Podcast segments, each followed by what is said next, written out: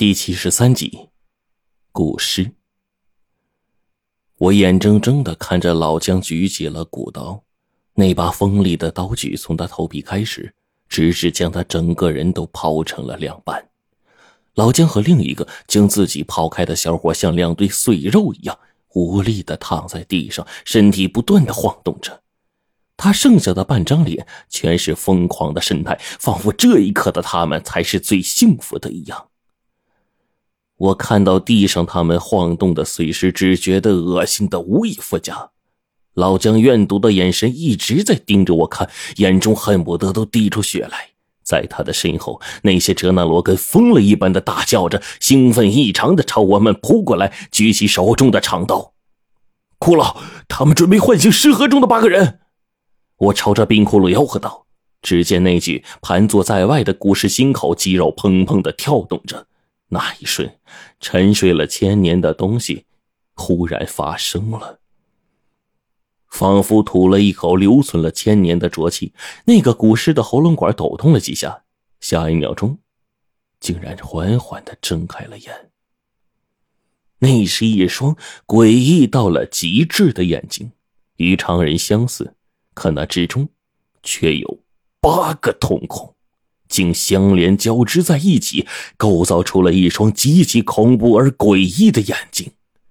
古尸的眼睛睁开的那一瞬，从其眼中激射出的精芒几乎是实质化，光芒许久不散。我不由得惊出一身冷汗，这究竟是什么样的怪物？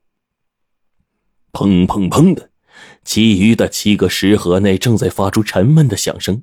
胡老道他们曾经描述过这石盒的分量，那些东西被困在其中还不得出。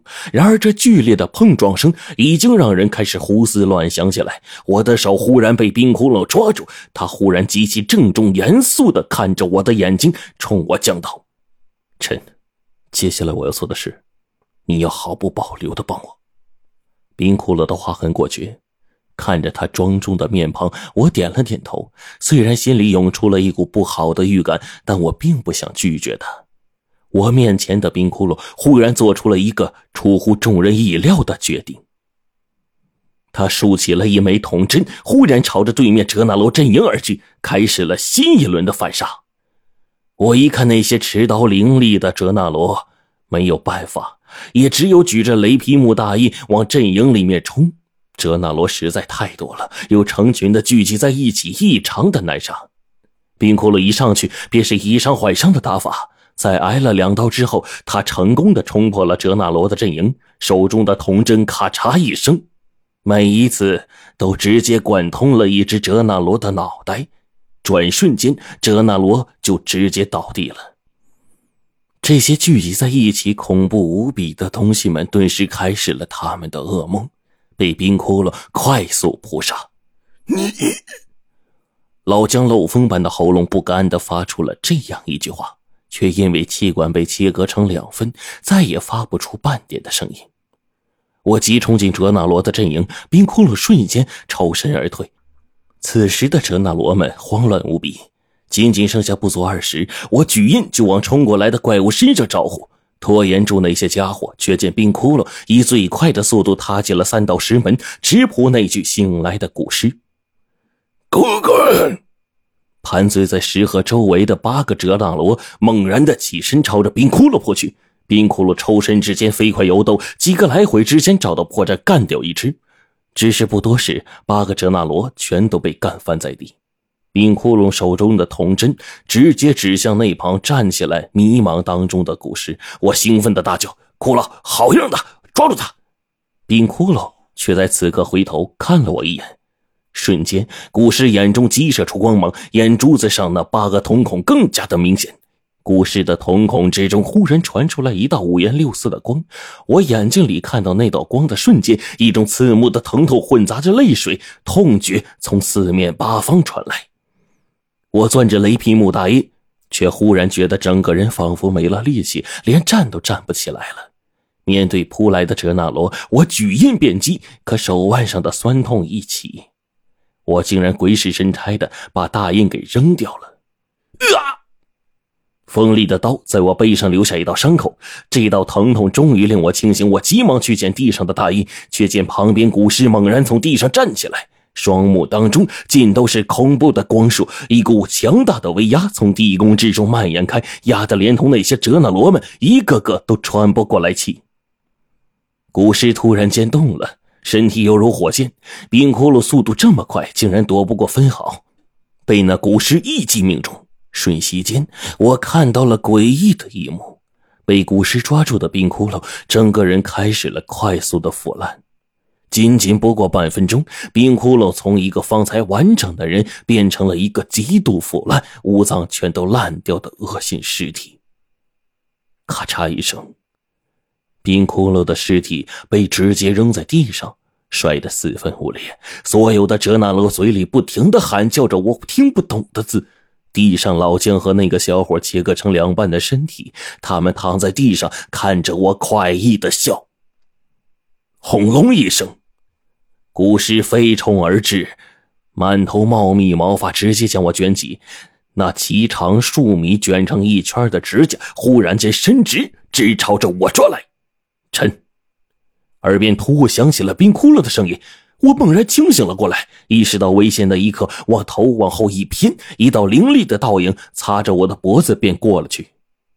倘若刚才不是冰窟窿叫我，只怕现在一颗斗大的脑袋已经是呱呱落地了。我咬着牙看着四周，冰窟窿并没有事，那些哲那罗们一个个朝我扑来，冰窟窿依旧站在古尸面前，他大叫：“不要看他的眼睛！”我的心神一片恍惚，刚才那一切都是幻觉吗？可后背平添了一道刀伤，这伤口却是真实存在的。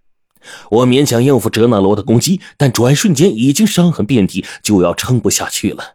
即便雷皮木大印是克星，我身手再好也不顶用。那些哲那罗们还有十数个，一番车轮攻击，我根本就吃不消。我冲着冰窟窿喊：“骷髅，我快撑不住了，你有什么办法？快！”我来帮你。忽然，我听到了黄队的声音，还来不及去想别的，穹顶上的位置忽然传来了轰鸣声，那是穹顶塌了。自那上方一道光束快速落下，正是刚才发话的黄队。我的光源往那前方一探，我们头顶的位置往上垮塌了一个洞，竟然能够看到此刻外面阴暗的天空，地宫竟然被轰塌了。我赶紧去接黄队。自那上方踏开的穹顶处，突然两条庞然大物一股脑的从上面坠了下来。我的个天哪！我清晰看到这两个庞然大物，它们长着人的面容，却拥有着猩猩一般的身高和茂密的毛发，整个人不下于七八米高。如果更倾向一点说的话，我更愿意相信这也就是传说中的野人。哎呀，我的妈呀！不远处传来黄队的声音，我急忙躲过哲那罗的一击，前去寻他。我问：“你没事吧？”黄队大骂：“我把石头煤渣当饭吃，有个屁事儿啊！”他说完话，忽然就跳了起来，整个人看起来啊眩晕无比的样子。黄队忙问我：“陈子，那俩……呃，那俩巨无霸走了没有啊？”我一看，再看身后两个缓缓起身的庞大家伙，朝他一指：“是是是，是不是这个呀？”什么？黄队转头一看，吓得魂不附体，转身就逃。我急了，忙问：“你们怎么招惹上这么个庞然大物的呀？”黄队大叫：“我怎么知道至于野人也有吃喝拉撒，也会不爽啊？这事儿说来话长。”黄队一溜烟的往前跑，他身后两个庞然大物立刻就往前追。我愣是给吓了一跳，冲他大喊：“快往第三道石门里跑！快去找冰窟窿！”第三道石门烂了一个大洞。正常人呐，能够从中进出，这两个巨无霸绝对没有进去的可能。我这一吆喝，黄队赶紧就往里钻，他不由得大叫：“我想起来了，我接到龙王紧急命令，跟我们合作的华云华风小组情况有变，跟华中组织对不上讯号，老姜他们这伙人是冒充的。”我顿时大骂：“老子知道，我跟冰窟窿差点给老姜给杀了。”那个徐队消失了，黄队说。哎，我没空解释那么多。龙王现在下了死命令，想尽一切办法把这八具尸首完好无损的带回去。呃，还有那那那条掉上来的东东东东。黄队话还没说完，我们全都愣怔了。因为冰窟窿做出了一个我们都没有想到的动作。冰窟窿的双脚像剪子一样，不知何时早把醒来的古尸按翻在地，手中的两个铜针交叉，朝着古尸心脏的位置来回的穿插着，便听到了古尸仿佛活人一般，发出了道道的惨叫声，仿佛是一个正在遭受凌迟的罪犯一样。冰骷髅速度极快，手起针落之间，那具古尸竟也由此断了气，死在了一旁。大量的鲜血顿时从他口中溢出，心口那颗心脏早已经被捅成了马蜂窝。